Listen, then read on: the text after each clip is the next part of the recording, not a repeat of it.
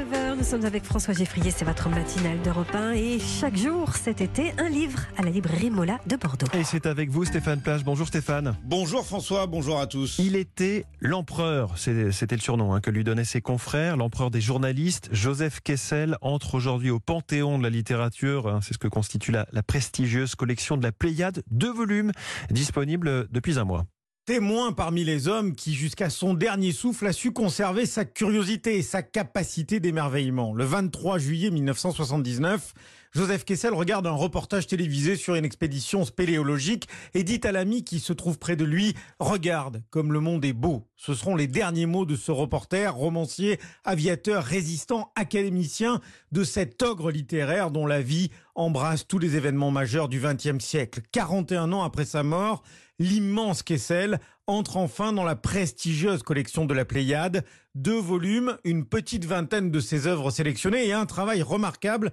d'une équipe d'universitaires Sylvain Arestier, libraire chez Mola. L'intérêt de cette édition, outre son appareil critique conséquent, c'est la présence d'articles qui ne sont pas repris dans certains volumes. Et puis pour les puristes de Kessel, des versions inédites de certains passages de texte. Les universitaires et les auteurs qui ont fait cette édition annotée et critiquée sont allés au plus près des manuscrits. Un texte comme Les Captifs, par exemple, avait été publié en feuilleton dans la revue des Deux Mondes, six mois avant sa publication et sa reprise. Et Kessel est un auteur, un des rares auteurs qui a toujours retravaillé ses romans. Belle de Fortune carrée, La passante du sans souci, L'armée des ombres, Le lion bien sûr, sont quelques-uns des ouvrages réunis dans ces deux volumes de la Pléiade. Philippe Baudor a participé à leur élaboration. Deux volumes, cela signifie à peu près 4000 pages. Donc il est clair qu'il fallait faire des choix. Très fortement associé dans cette édition, ce qui relevait de la fiction et ce qui relevait de la non-fiction. Les romans et les reportages, dans la mesure où chez Kessel, les deux sont profondément imbriqués. Par exemple, autour des années 30, marché d'esclaves, hein, une enquête très importante sur la piste des trafiquants d'esclaves que Kessel fait pour le matin, qui est sa première grande consécration de reporter à l'époque. Et puis Fortune carrée, qui est le roman qui va se nourrir, je dirais, de tout ce que Kessel a pu recueillir au cours de cette enquête. Et puis d'avoir un bon équilibrage de sa production entre, en gros, hein, l'avant-guerre et, et, la Seconde Guerre mondiale qui est dans le premier volume